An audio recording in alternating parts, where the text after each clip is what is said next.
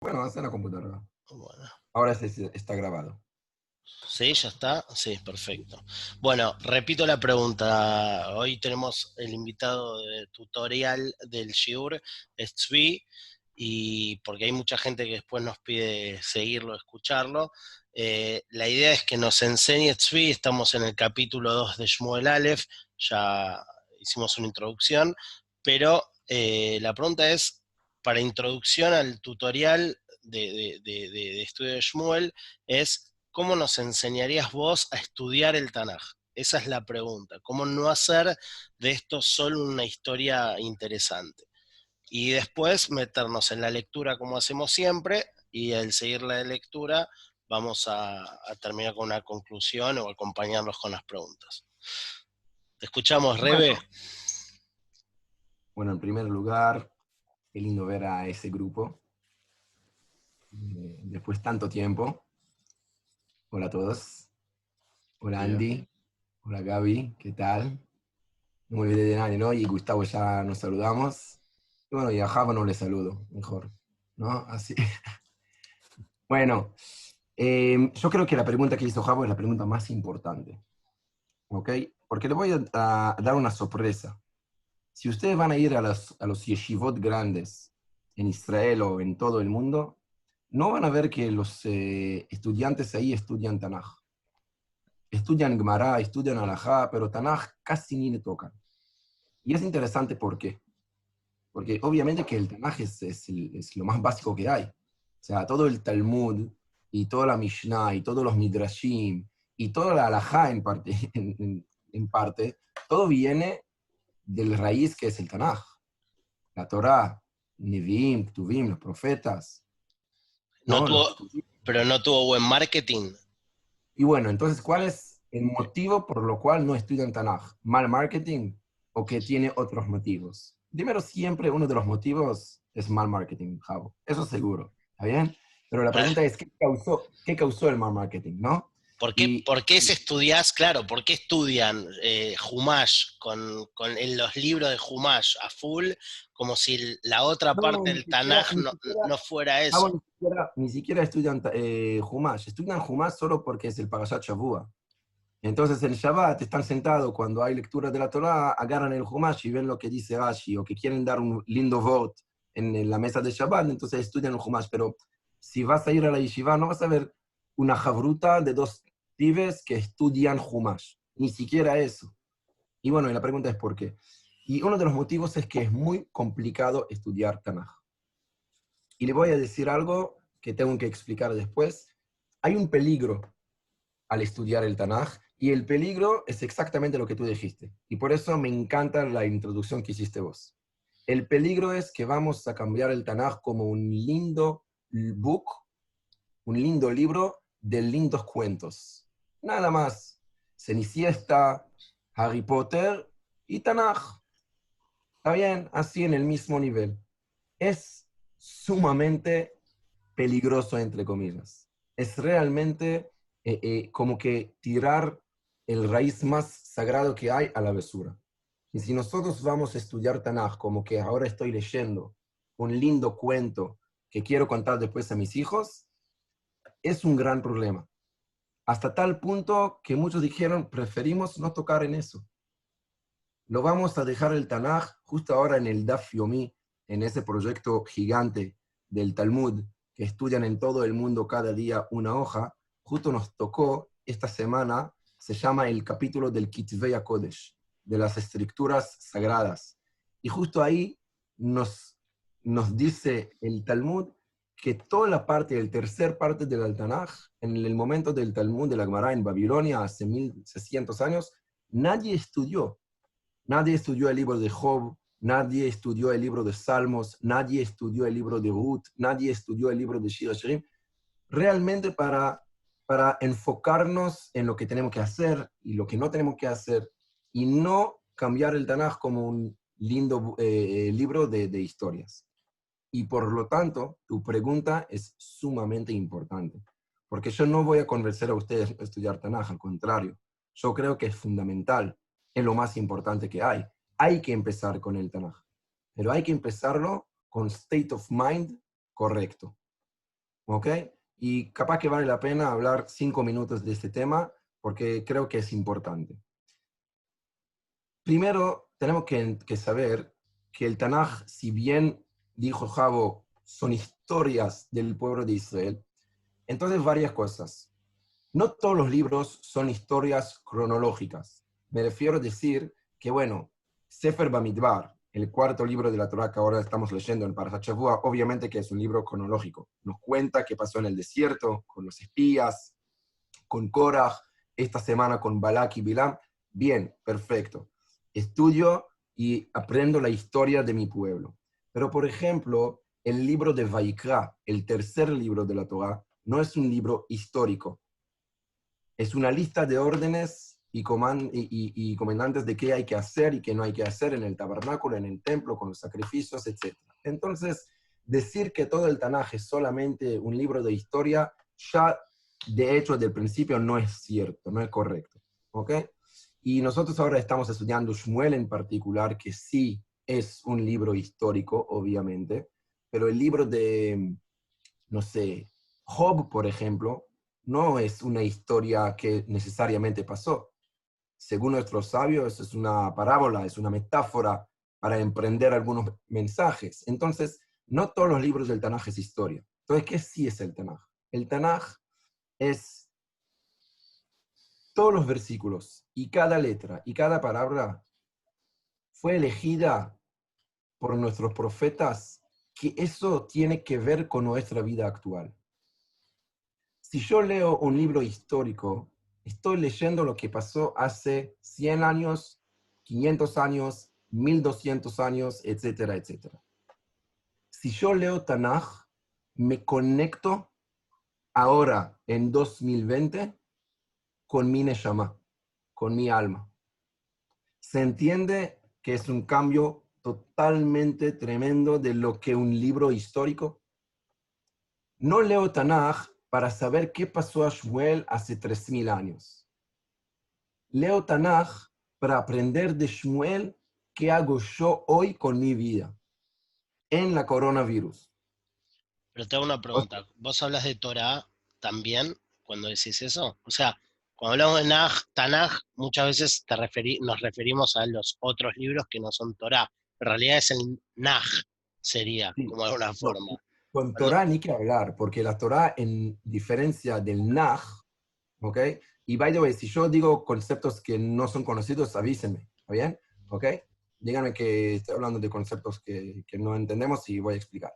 Pero la Torah, en cambio del Naj, la Torah fue escrita por Moshe, pero cada letra Hashem dijo a Moshe que tiene que escribirla. O sea, no es ninguna cosa personal de Moshe. En cambio del Naj, que por ejemplo Isaías, él tuvo una profecía, al otro día se despertó y escribió lo que soñó en la noche, en su profecía. ¿Está bien? Entonces, la Torá es el libro más sagrado que tenemos, porque eso fue escrito por Moshe, pero por Hashem. ¿Y ese no es uno de los motivos por el cual no tiene tan buen marketing?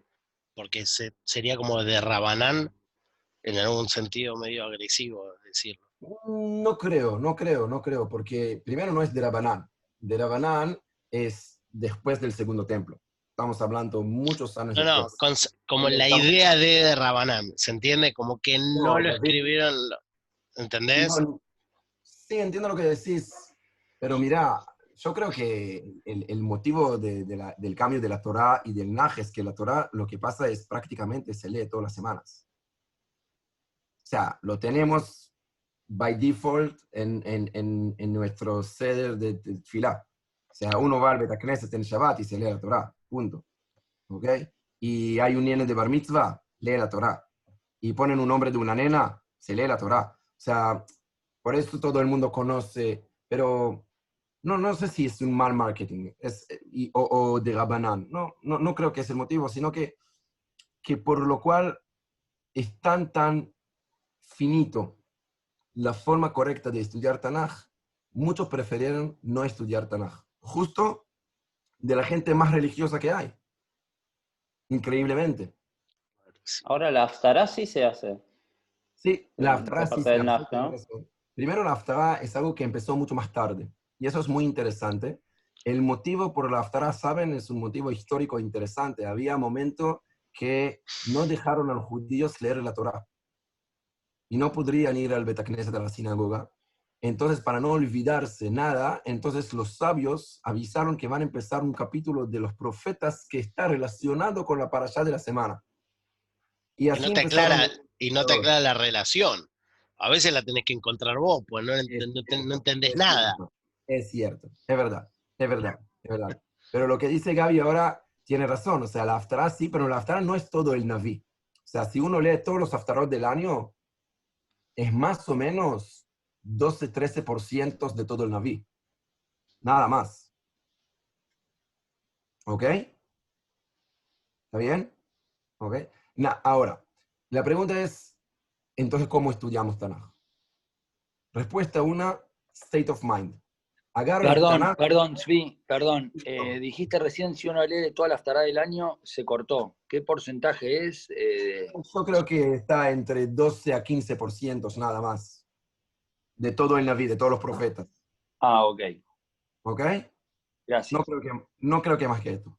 Nunca lo chequeé, nu- nunca lo revisé así bien, pero más o menos así, de una te digo. ¿Ok? Ahora, entonces la primera cosa que dijimos es cuando yo agarro este libro, primero, como que se dice en hebreo, animogui de Takova. Saco el sobrero, o sea, pongo la equipa, pero saco el sobrero, ¿no? O sea, digo, bueno, ahora estoy estudiando algo sagrado. Número uno. O sea, el Agmará en Masejet nos dice que había por mil más profecías que de lo que tenemos en la Tanaj. Por, había mucho más textos que, lo que tenemos. Entonces, ¿qué pasó con todos nosotros? Solamente los profetas decidieron que tiene que ver con nuestra vida actual, se entró al Tanaj. Y todos los restos Nevuot, los profecías que estaban actuales para aquella época, no lo pusieron acá. Entonces, digo de vuelta, el Tanaj no es un libro histórico, es un libro vivo. ¿Ok? Eso, número uno. Y ahora sí, ¿cómo estudiamos? Yo puedo decir mi recomendación, nada más. ¿Ok? Así yo trato de estudiar Tanaj. Primero lo que dijimos, el state of mind. Número dos, leo lo que dice el Tanaj. Leo lo que dice el capítulo. Hoy estamos en el capítulo Bet, el capítulo 2 de Shmuel Aleph. Primero quiero entender lo más simple y sencillo, lo que está escrito. Ahora, ojo. Yo mi idioma es hebreo, pero el lenguaje del Tanaj es súper difícil. Súper difícil también a alguien que, un israelí que habla toda su vida solo hebreo. Si ahora pongo acá también la traducción en español, ya de una les digo que ustedes tienen que, o sea, tomar la traducción como una interpreta- interpretación. No 100% que es lo que dice el Tanaj. Bueno, ese- ¿Entienden lo que estoy diciendo ahora? por eso entendimos la importancia de un tutor que sepa que hable hebreo. O sea, la, la función del tutor en, en el Shiur es, es clave para nosotros. Sí, pero te digo, también el tutor también puede interpretar, interpretar una forma en una palabra en hebreo. Pero sí, antes que entramos ahora de todas las interpretaciones, primero quiero entender lo que dice. Ahora, entender no es todas las palabras, entender es el contexto. ¿Recuerdan cuando ap- aprendimos inglés y nos hicieron eh, Ansin? ¿Saben qué es Ansin? Que tenés un texto que todavía no he leído antes y tenés que ahora responder por varias preguntas. Sí. Creo que también en high school lo hicieron lo mismo. A mí en Israel siempre me hicieron, me dieron un texto en inglés y tengo que explicarlo. Y siempre la moga, mi profesora me dijo, no intentas ahora entender todas las palabras. Primero tenés que entender así, por arriba, lo que dice el contexto. ¿Ok? Ahora, cuando yo hablo del contexto, puedo hablar del contexto del capítulo, puedo hablar del contexto del todo el libro, puedo hablar del contexto de la época. Me acabo de decir, Javo, cuando hablamos hoy en el celular, que eh, eh, eh, David o Eli, no me acuerdo. David, neces- David.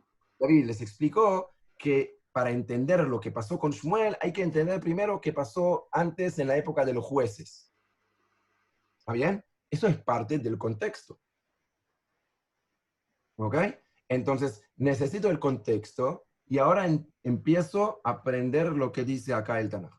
Terminé el capítulo en el contexto, ahora sé que Shmuel nació y Haná hizo tfilá y después Shmuel fue al tabernáculo, entiendo más o menos qué pasó. Ahora sí quiero empezar a entender todas las palabras. Simple, literalmente lo que dice. Y después empiezo a hacer preguntas. ¿Y por qué hago preguntas? Porque siempre tengo que entender y recordar que no es una historia nada más. Siempre tengo que recordar, número uno, regla una. No es una historia para contar a mis hijos antes que vayan a dormir. Está bien, puede ser, es excelente. Pero ¿por qué la Torah me relata que Haná y Pniná se pelearon entre ellas? ¿Por qué es importante para mí saber eso? El Tanaj no es un diario que me, dice algunos detalles que no, no son necesarios. Con esta pregunta, si voy a preguntar, ahí voy a empezar a entrar a los midrashim, a lo que dijeron nuestros sabios, a lo que dice la Kabbalah de los Sukim, y ya es algo infinito. Nunca podemos dejar de estudiar Tanaj, porque siempre vamos a querer repetir más y más y más. Y también si ya hay un capítulo que sé de memoria, cada vez que lo voy a estudiar, voy a revelar 10 pisos más. Es, como un edificio que, no sé, después de, que se explotó algo y, y, empezás a cavar para sacar todo y, y, pensás que llegaste hasta el final y cada vez que cavas más, puedes encontrar más y más y más y más profundidad. Así es nuestra Torah Así es nuestro Naj y así es la forma de estudiar Tanaj. Hoy, por ejemplo, no sé si nos va a dar el tiempo, pero vamos a ver el pecado de los hijos de Eli. Ahora, uno lo puede leer así como una historia. Y uno puede preguntar, los hijos de Eli, Eli el gran sacerdote, el Cohen Gadol, eh, fue un tzadik total, ¿cómo sus hijos se pecaron así? Puede ser, ¿qué pasó exactamente allá? ¿Es solamente lo que está escrito o que hay acá algo entre líneas que tenemos que revelar y después preguntar, ¿y qué hago yo con esa información? Y así puedo vivir el Tanaj. Entonces, para resumir, dos puntos. No es fácil estudiar Tanaj. Es un gran desafío, pero yo creo que es muy, muy importante.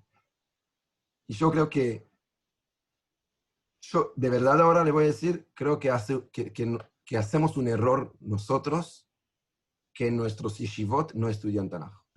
Y hoy hay un cambio. En los últimos 30 años se empezó a cambiar mucho ese tema y empiezan en todos los yeshivot, media horita todos los días, a estudiar algunos capítulos de Tanaj. Y no sé si ustedes saben, y con eso termino la introducción y ahí empezamos, eh, que hay un proyecto hoy increíble. ¿Escucharon del 9 to 9? ¿Escucharon? Se llama Proyecto 929. Está en hebreo y está en inglés. Y ahora están trabajando a hacerlo en español. Y creo que ya, ya están para, para sacarlo ya, Bezat Hashem. Que 929, o sea, 929, es el número de los capítulos del Tanaj. Y hicieron hace seis años, empezaron un proyecto que todos los días estudiamos un capítulo del Tanaj y en tres años se termina todo el Tanaj, desde el principio hasta el final. Y son diez minutos. Y tenés grabaciones del capítulo, así que podés manejar al trabajo y escuchar el capítulo. Después tenés, ¿Tipo Dafiomi? Sí, tipo Dafiomi. Y después tenés algunos shurim de cinco minutos, de muchos rabanim que te explican un punto del, de, ese capítulo. Y, y, la verdad que es un proyecto impresionante. Por hoy hay en inglés y en hebreo. Y, y yo creo que es una revolución que pasa en los últimos años. Eh, no sé, no sé si hay en Argentina un shiur fijo de Tanaj. Así que creo que este grupo también es una revolución. ¿Ok? Hay que empezar a estudiar Tanaj. Tanaj es nuestro libro. O sea, ¿cómo puede ser que estudiamos tanto y el Tanaj se quedó en el armario así cerrado? A mí, a mí me llamó mucho la atención el hecho de que eh, se cumplen las alajot de la Torá. Eso es lo que me es muy fuerte. O sea, cumplen con las alajot. O sea, van a Shiloh, a- y van a hacer sacrificios, va- cumplen todo lo que la Torá dijo había que hacer y a veces no. O sea, se rebelan, pero A veces no, y a veces cuando van a llegar al libro de Ezequiel, van a ver que algunas cosas contradicen lo que dice la Torah. Así posta. Entonces, ¿eso cómo puede ser? Bueno, eso hay que em- em- aprender. Primero, literalmente lo que dice. Después, cada palabra. Después, el contexto. Después, los midrashim. ¿Cómo puede hacer que Ezequiel contraduce lo que dice la Torah? Y por eso digo, es infinito. Por eso es tan lindo que nunca podés terminar de estudiar. ¿Ok? Bueno, eso fue la introducción. Perdón que fue un poco larga. Era la idea. Eh, pero te, te digo, Javo, que no, no sé cómo van a hacer. O sea, espero que ustedes tienen el eh, material, ¿no? ¿Tienen el capítulo? Sí, acá tenemos, tenemos, yo tengo, eh, tenemos, nosotros tenemos, ya te digo, compartir pantalla. Ahí está. Yo creo que hoy vamos a poder leer los primeros 10 versículos. Mm, pero- eh, es largo el capítulo, no tengo idea cómo es el capítulo 2, la verdad, no. ¿Cómo? Acá tengo, este es el capítulo 1. ¿Lo pueden ver? Ah, es porque. ahí me tengo que poner. No, eso es el capítulo 1. Ahí está. Ya fe. Ana Bueno, yo- pero igual lee si querés, eh, Gaby, que tiene una traducción distinta, pero por lo menos te sirve a vos, Andy, para, para que nos guiemos. O decís, porque esta es una traducción medio pedorra, perdón de la palabra. Esta, Eh, esta también. Bueno, yo tengo una de. Podría, pero- Yo tengo esta, es buena, que es de, de Cats. Eh, Ah, de Jabal. no sé de qué es. Esta edición Cats es Jabad, no sé si está de Jabad. Katz, ¿cómo, ¿cómo te escribe Katz? Con K. K-A-T-Z. Sí. Ah, no, no, no, no, no sé si es Jabal. Ok. No, no, no es Jabad. Bueno, yo leo esta y, y sirve, o querés vos. eh, a ver, Andy, te voy a hacer anfitri- coanfitrión. Pero leemos Jabo, sí, está mejor. Sí, sí, pero yo quiero leer de la que tengo acá. Y le- le- le- ahí. Bueno, leo acá, desde acá. Dice así. Dígame si tengo que bajar, porque se dice así. Bueno, capítulo 2. Oró Haná diciendo, alégrese mi corazón en el eterno, mi fuerza se eleva por el eterno. Se ensanchó mi boca sobre mis enemigos, por cuanto me regocijo en tu salvación. No hay santo como el eterno, porque no hay otro fuera de ti, ni hay peña como Dios nuestro. No aumenten en hablar altaneramente, cese la arrogancia de vuestra boca, porque Dios omni- omnisapiente es el eterno y delante de él solo contado las acciones. Yo, dígame si, no estoy, si hay que bajar más, dígame. Los arcos de los fuertes fueron quebrados y los débiles se han ceñido de vigor. Los saciados de pan se, se alquilaron y los hambrientos cesaron aún. El estéril ha dado a luz siete y la que abundaba en hijos languidece. El Eterno mata y da vida, hace bajar al sepulcro y hace subir. El Eterno empobrece y enriquece, abate y también enaltece. Levanta del polvo al pobre del, muladar, elevar las menesteros, para hacerlos sentar entre los nobles y un sitial de honor la hereda, porque el Eterno son los pilares de la tierra y asentó sobre ellos al mundo. Los pies de sus piadosos cuidará, pero los malvados en la oscuridad parecerán, perecerán, porque no por su fuerza prevalecerá un hombre. El Eterno será quebrado en los que contienen con él. De los cielos hará tronar sobre ellos, el Eterno jugará los confines de la tierra y dará fortaleza a su rey y enalteció el poder de su ungido. Muy bien. Bueno, ¿quién quiere resumir? Es rarísimo, pues. Sí. Un resumen cortito así de la fila de Haná. ¿Qué quiere decir Haná? ¿Cuál es el main point? ¿Cuál es el, el concepto Dios central de la tefilá? ¿Cómo, cómo? Que Dios es todopoderoso. Que Dios es todopoderoso. Y es verdad. Dios. Bueno, no, no se olviden que el motivo por la tefilá de Haná es Que nació el hijo, que quedó nació embarazada. el, nació el hijo después que era muchos años Estéril. estéril. ¿Ok? Bueno, em, me acuerdo que, que mi tío me contó que cuando él se casó, eh, dos años intentaron tener hijos y no pudieron, entonces eh, empezaron algunos chequeos hasta que vino el doctor. Me- imagino que ya escucharon esa historia de varios doctores, porque esos médicos, esos tipos de médicos hay todo el mundo, y el médico hizo algunos chequeos a la mujer y entendió que ella no va a poder tener hijos en eh, una forma natural y normal, y les dijo así, de una forma muy fea, le dijo, mira mi mano, cuando acá voy a tener pelo, usted va a tener hijos, usted va, va a quedar embarazada, así nomás, así le dijo. Bueno, gracias a Dios tiene hoy tres hijos ya. Un Pero- dulce, un dulce. Sí, un dulce, un dulce. No, vino con su ciencia y tenía razón científicamente. Científicamente tenía razón. ¿ok? Eh, los primeros dos nacieron con después muchos tratamientos, el tercero así, normal como en todo el mundo, increíble. Le llamaron el tercero Raz, que Raz en hebreo es secreto. ¿Ok? O sea, algo que nadie puede explicar. Pero en realidad más o menos es lo que dice Akajana, es lo que se siente Akajana, ¿no? O sea, yo, yo, yo fui una mujer estéril y todo el mundo me dijo que no hay chance, que, que- que nunca voy a tener hijos y ¡pa! Todo se cambió. Y si ustedes se dieron cuenta a lo que, a lo que leyó Javo, entonces, en primer lugar lo que dice Andy, Hashem es todopoderoso. Pero fíjense ustedes en la fila, cuántas veces Haná habla de los cambios que pasan en la vida. El rico se hizo pobre, el pobre se hizo rico. ¿Ok? Vida, muerte. Ah. O sea, si yo tengo que resumir en una frase la tefilá de Haná sin entrar demasiado es, Hashem controla de nuestra realidad. Ahora, hago un pausa. ¿Recuerden mi primera pregunta en la introducción? Esa tefilá de Haná, hoy en día, en julio 2020, yo necesito esa fila para mí, para recordar bien que alguien acá controla en esta locura. O sea, yo leí esta fila de Haná, de verdad, 100 veces. Y ahora hoy est- estoy leyendo con ustedes. Ni tuve en el plan de leer la fila de Haná hoy.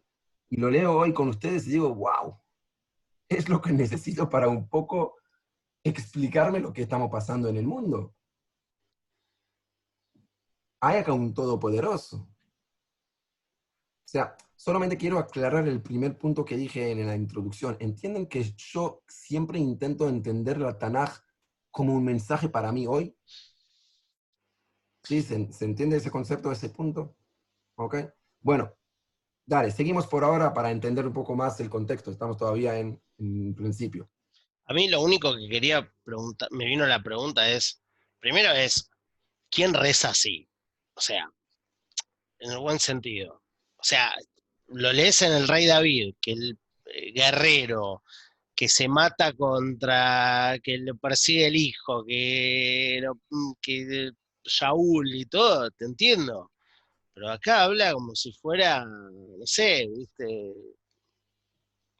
me llama la atención Explícame la pregunta. es como que su contexto para una tefilá tan eh, armada, o sea, me suena, entiendo lo que decís, pero es como poco natural, ¿entendés? ¿Se entiende lo que quiero decir? O sea, es como que si lo quiero llevar a mí mismo, ¿ok? Siento más cuando leo el, el Sidur y no me conecto con las palabras que cuando estoy haciendo la tefilá y realmente estoy pidiendo algo que realmente siento y necesito. O, agradecer por algo puntual. ¿Entendés? Ella nunca dijo, me diste un hijo, gracias. ¿Entendés lo que te quiero decir? Te pasaste, macho. ¿Entendés lo que te quiero decir? O sea, eso me llama la atención. Es como que, por un lado, es verdad lo que decís con lo del COVID, pero por otro lado, si lo llevo a un plano más personal yo, es como digo, pará, una tefila de agradecimiento, porque tuvo un hijo después de tanto, tirás así. O sea, había que hablar más sencillo. Gracias a Shem. ¿Ok? Claro, o hablar más sencillo, o hablar, de- o hablar raro, O- pero, pero de tu tema.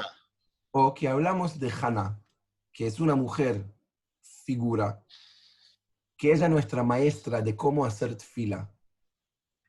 Y después más adelante vamos a ver en el- en la Gemara, en el Talmud, que Haná, de Haná estudiamos todas las leyes y todos los alajos de Tfilá.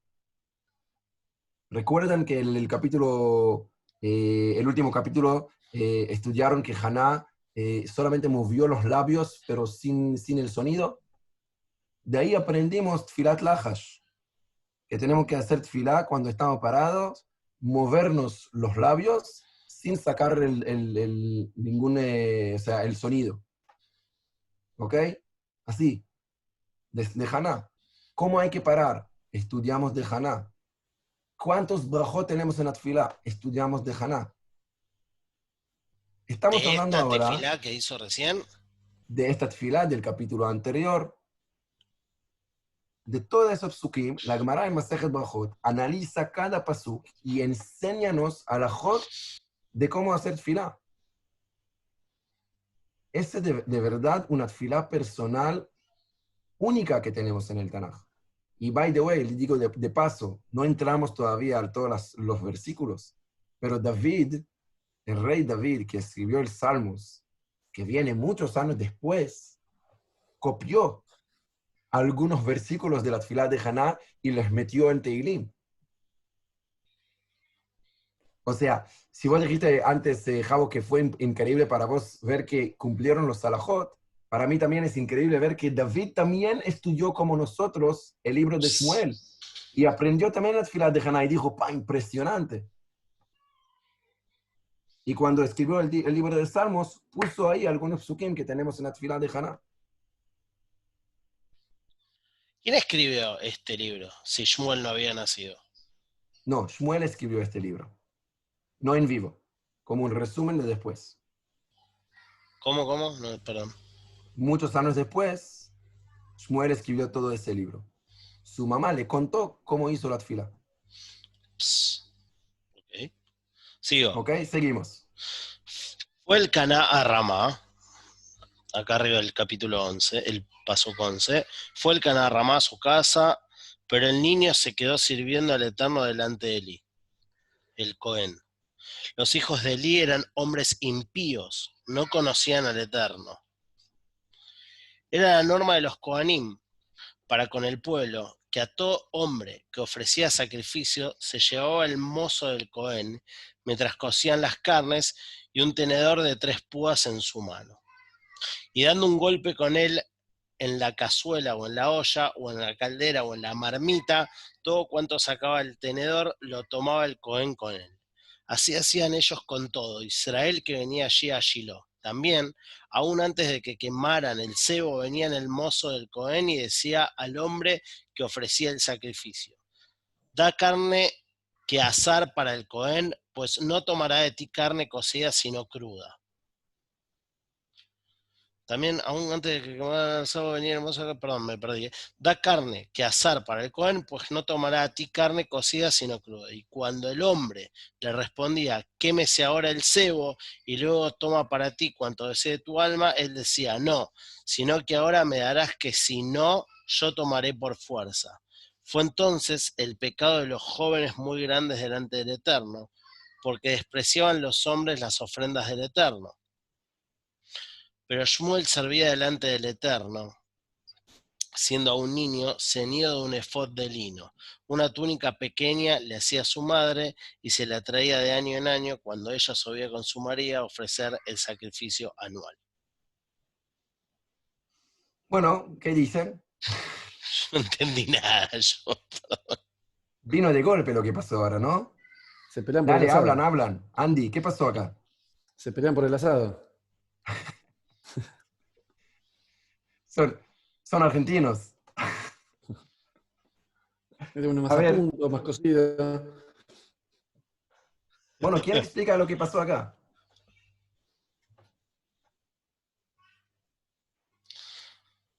Yo no entendí nada. O sea, había, había que cocer primero la carne y ellos no la querían cocer. Ok.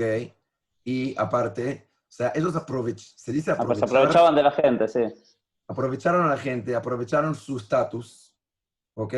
Sabían que nadie puede sacrificar sin ellos y pusieron condiciones ilegales, o sea, contra la halajá y contra la Torah, para realmente ganar más plata. ¿Ok? Bueno, estamos hablando de los hijos de Elí. No son cualquiera.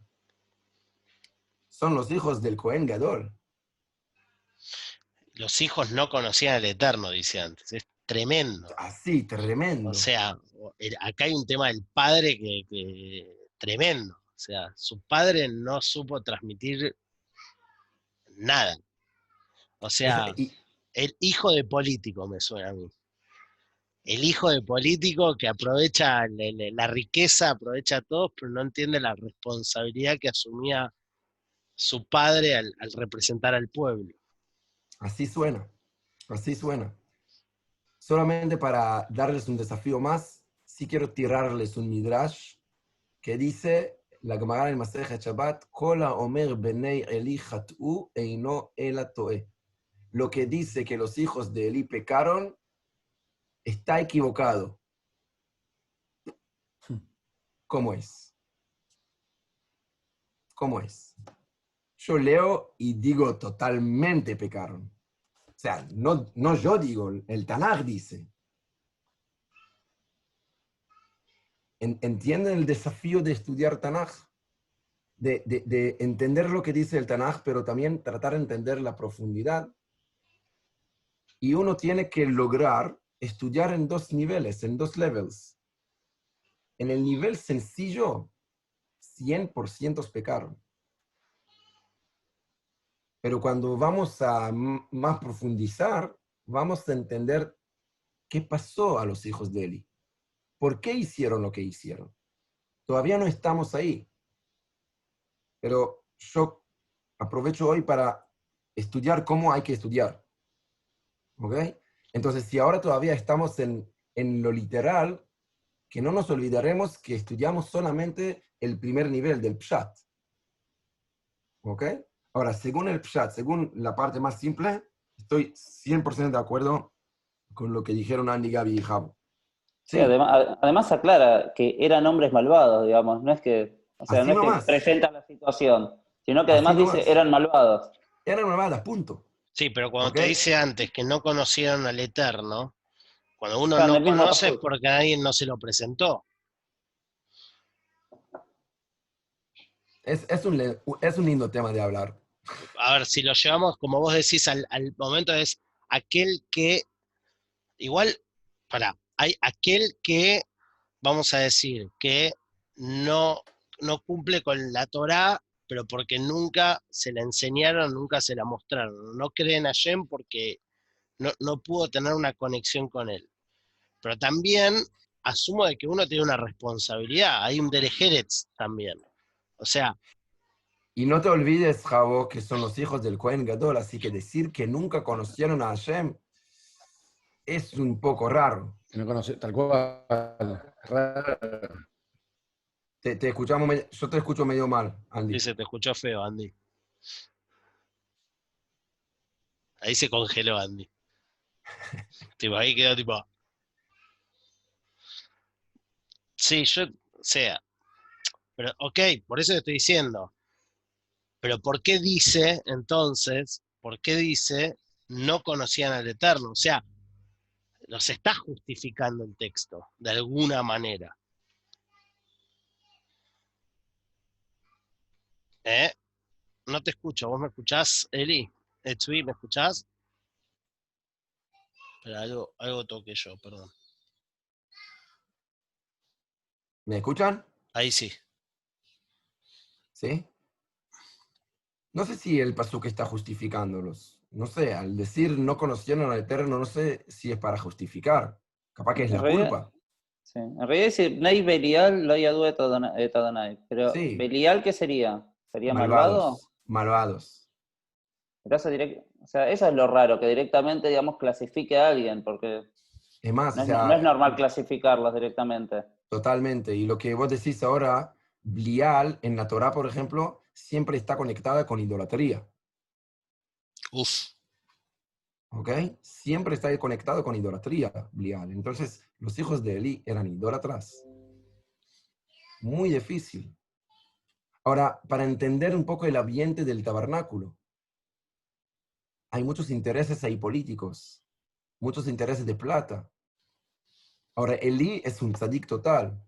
Los hijos, como que dice Gaby, la, la- el Tanaj dice así, boom, posta, malvados. Y acá se mete Shmuel. Igual se escucha, eh, perdón, no quiero, no quiero ser picante, pero muchas veces escuchamos de hijos de Rabanim que, que, que se, Pero es se así. descarriaron. Sa- Saben que el Midrash dice que, que, mm, eh, la Torah no es, no, se transmite por el ADN. O sea, por un lado, todos nosotros tenemos la Torah en el llamado del ADN, de ser parte del pueblo. Por otro lado, el Midrash dice, ¿por qué muchas veces los hijos de los tzadikim no son tzadikim?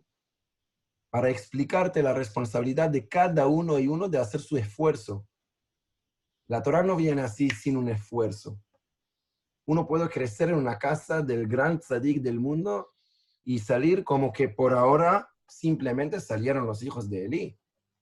Eli fue el líder de Am Israel, un tzadik total, vivió muchos años y enseguida van a ver y enseguida van a ver que Hashem va a castigar a Eli por ese tema.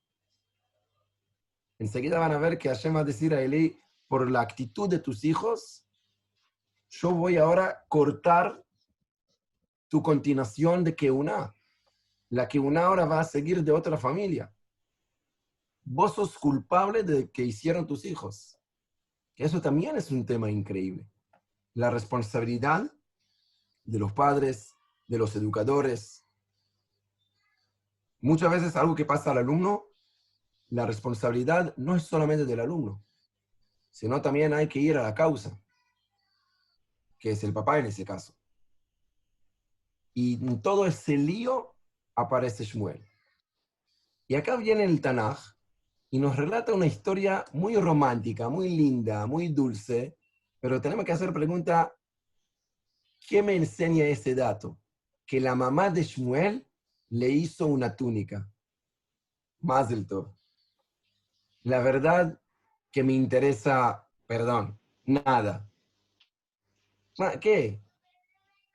¿Para qué es tan importante esta túnica que hizo la mamá de Shmuel cuando era un niño pequeño? ¿Alguna idea? Y no sé si vamos, vamos a responder, pero es una pregunta que tenemos que hacer.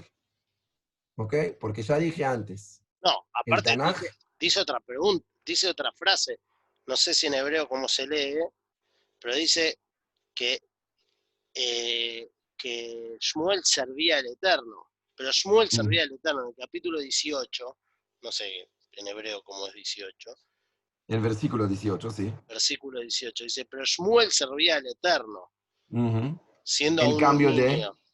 En No, cambio después de... cenido de un efod de lino. Sí, sí, pero a ver, vos dijiste Shmuel En servía cambio al de los Eterno. hijos, en cambio de los hijos. Exactamente. El cambio de los hijos de Eli, que ellos tendrí- tendría que ser lo que sirven al Eterno. Esos no sirvieron, sirvieron al Eterno porque eran Bnei como que dijo Gaby. ¿Y por no qué te conocieron llamó, al Eterno. Por qué te llamó la atención el efod? No, me llama la atención el, el, el- el próximo pasuk. Lee el 19. Una túnica pequeña le hacía a su madre y se la traía de año en año cuando ella subía con su marido a ofrecer sacrificio anual. Muy Ay, dulce. Me- no, muy dulce. no, pero pero no me importa tanto. tiene algo, tiene, sí, A ver. tiene, tiene, tiene. Él vio en sus padres el ejemplo. Oh, oh, oh, acá empezamos profundizar un poco, ¿ok? O sea, si bien dijimos que Elí con sus hijos, que estaban todo el tiempo conectados, físicamente trabajaron en la misma fábrica, digamos, ¿ok? y los hijos se alejaron tanto del papá, Shmuel, que no estaba con su mamá y con su papá, todo el tiempo estaba conectado con ellos. No físicamente, capaz por Zoom, no sé, virtualmente, no sé cómo, pero tenía esa túnica y también cuando creció y tenía ya 15 años, cuando fue a su cuarto, estaba mirando a la túnica que le hizo su mamá hace 13 años y todos los años antes que fue a dormir dijo, mami, papi, Laila, todo. No estaban con él, pero él sabía su responsabilidad de seguir la cadena. En cambio de los hijos de Eli. Acá el Tanaj como que quiere hacerte esa comparación de, pa, mira este y mira este. Mira a los hijos de Eli que están todo el tiempo con su padre y engañan a todo el mundo y mira Shmuel, que sus padres están en otro lado, en Arefraim, que es mucho más lejos, pero está conectado con su papá y su mamá. Y no se olviden de la túnica, porque vamos a terminar Shmuel Aleph y la túnica va a aparecer de, de repente. Así que eso ya les tiro. ¿Ok? Nos tiraste Pero- el final.